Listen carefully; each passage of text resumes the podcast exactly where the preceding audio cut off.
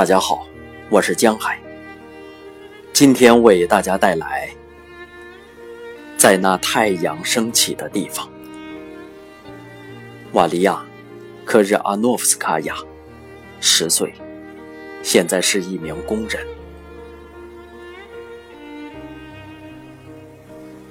童年的记忆，童年的记忆里只剩下了恐惧。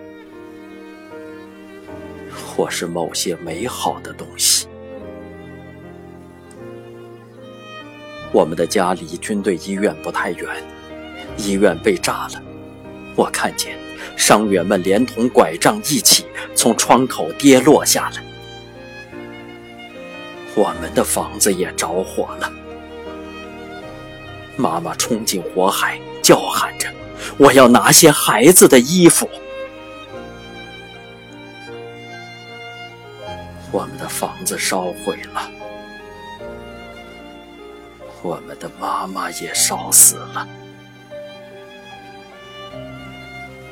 我们跑过去追他，人们赶上我们，紧紧的抓住。孩子们，妈妈已经救不出来了。人们往哪里跑，我们就跟着往哪里跑。死尸遍地，很多受伤的人在呻吟，请求帮助。可是，谁能帮他们呢？我吗？十一岁，妹妹九岁，我和她走散了。我们是在明斯克郊外的奥斯特罗什茨基镇的孤儿院重逢的。战前，父亲曾经把我们送到这里来参加少先队夏令营，一个非常美丽的地方。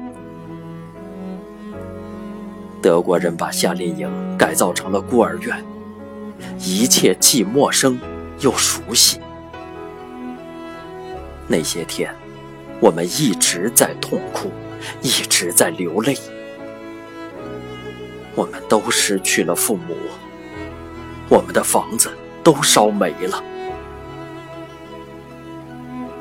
保育员都是些上年纪的女人，规规矩矩的德国人。过了一年，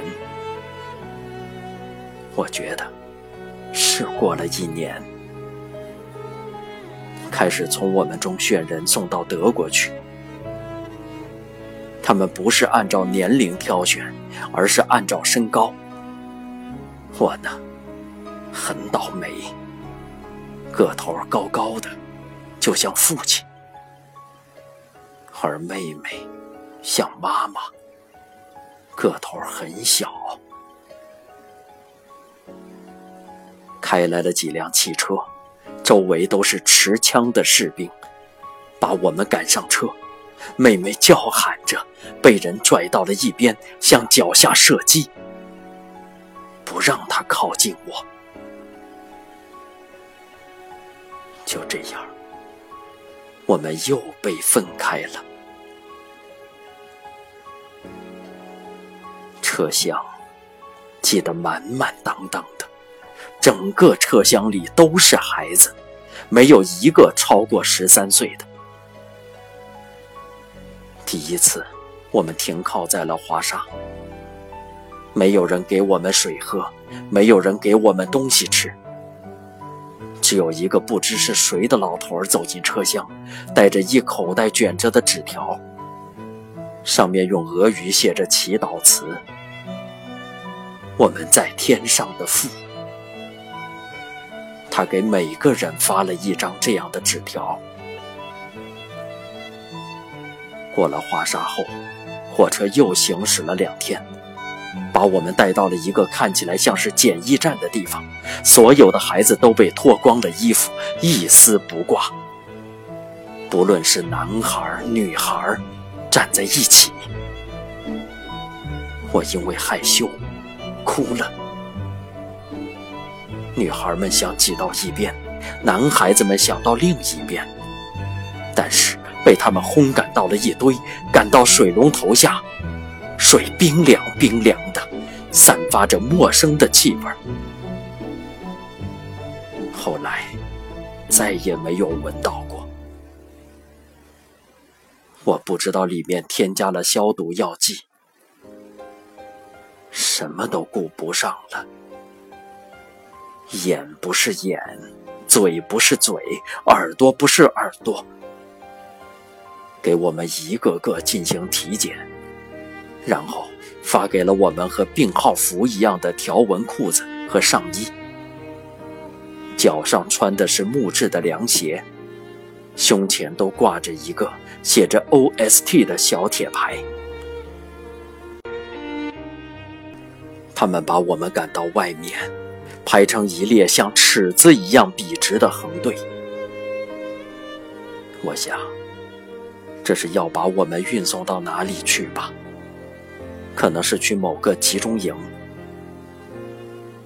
后面有人小声说。他们要把我们卖了。一个年老的德国人走过来，选中了我和另外三个女孩，给了我们些钱，指了指铺着麦秸的大车：“你们坐到上面去。”我们被带到了一个不知名的田庄，一栋非常高大的房子，环绕四周的是一座古老的公园。我们住进了板棚，一半的地方养着十二条大狗，另一边就是我们。我们立刻被命令到田间去干活，收拾那些石头，别让他们弄坏了犁和播种机。需要把石头码到一边，码得整整齐齐。可我们穿的是木凉鞋。弄得脚上泥泞不堪，给我们吃的都是馊臭的面包和脱脂的牛奶。有一个小姑娘没有坚持住，死了。她被放到马背上，驮到了森林里，什么也没有穿，直接就这样埋了。木凉鞋和条纹上衣。带回了庄园。我记得，他的名字叫奥利亚。那里有一个很老、很老的德国人，他为主人喂狗。他俄语说的很差，可经常对我们说，鼓励我们一定要坚持住。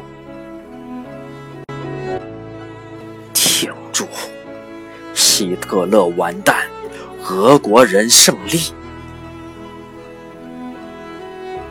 他走到鸡笼子前，偷几个鸡蛋放在帽子里，藏在自己的工具箱中。他在庄园里还做木匠活儿。他手里拎着斧头，像是去干活的样子。把箱子放到我们身边，观察着四周，冲我们挥手。让我们快点把鸡蛋吃掉。我们喝完鸡蛋，把蛋壳埋进土里。两个塞尔维亚小男孩招呼我们过去，他们也在这个庄园里干活，和我们一样，当奴隶。他们说出了自己的秘密。他们说，他们有个计划。我们应该逃跑。不然的话都会死，像奥利亚一样埋到树林里，再把我们的木凉鞋和上衣拿回来。我们很害怕，但是他们向我们保证是这样的：庄园后面有一片沼泽地。早晨，我们悄悄地靠近了那边，然后跑走了。我们往太阳升起的方向跑，向着东方。晚上，我们就钻进灌木丛中，睡着了。大家都很累。早晨睁开眼，四周一片寂静，只有青蛙的叫声。我们起身，用露水擦了把脸，又向前走。走了没多久，就看到前面有一条公路，应该穿越过去，对面就是茂密而美丽的森林，我们就能得救了。一个男孩趴下，观察着公路，喊叫了一声：“快跑！”我们都跑到公路上。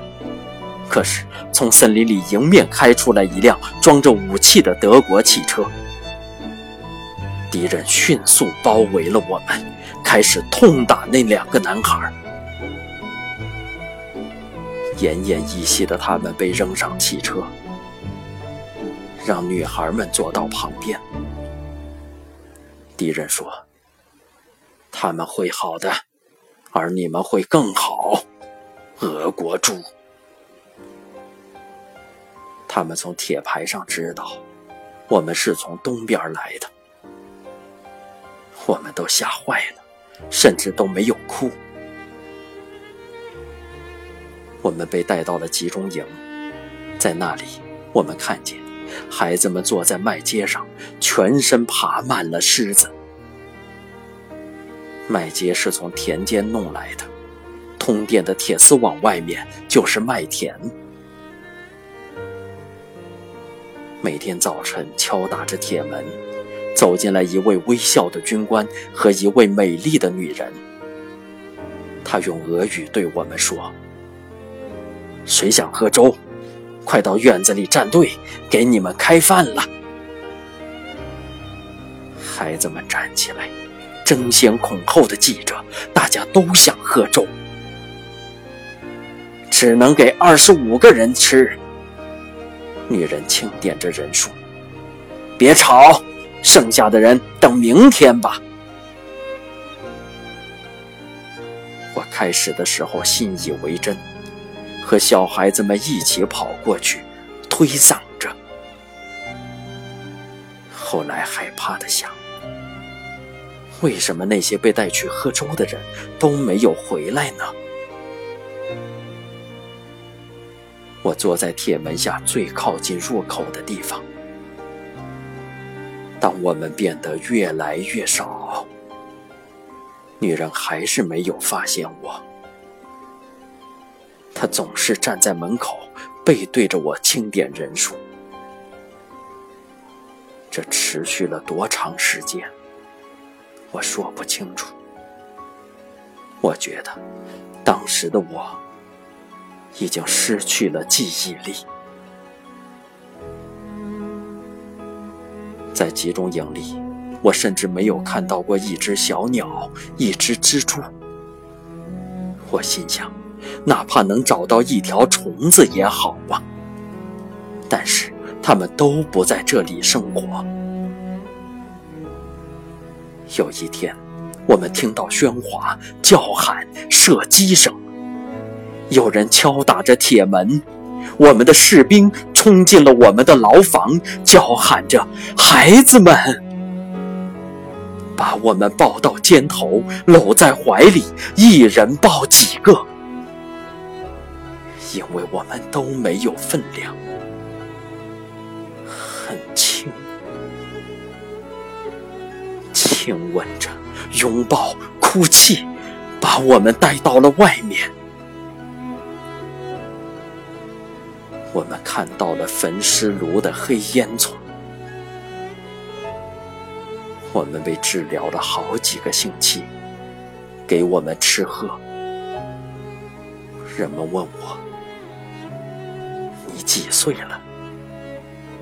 我说：“十三岁。”啊，我们都以为你也就八岁呀。当恢复了健康，我们被带回了太阳升起的地方，回家了。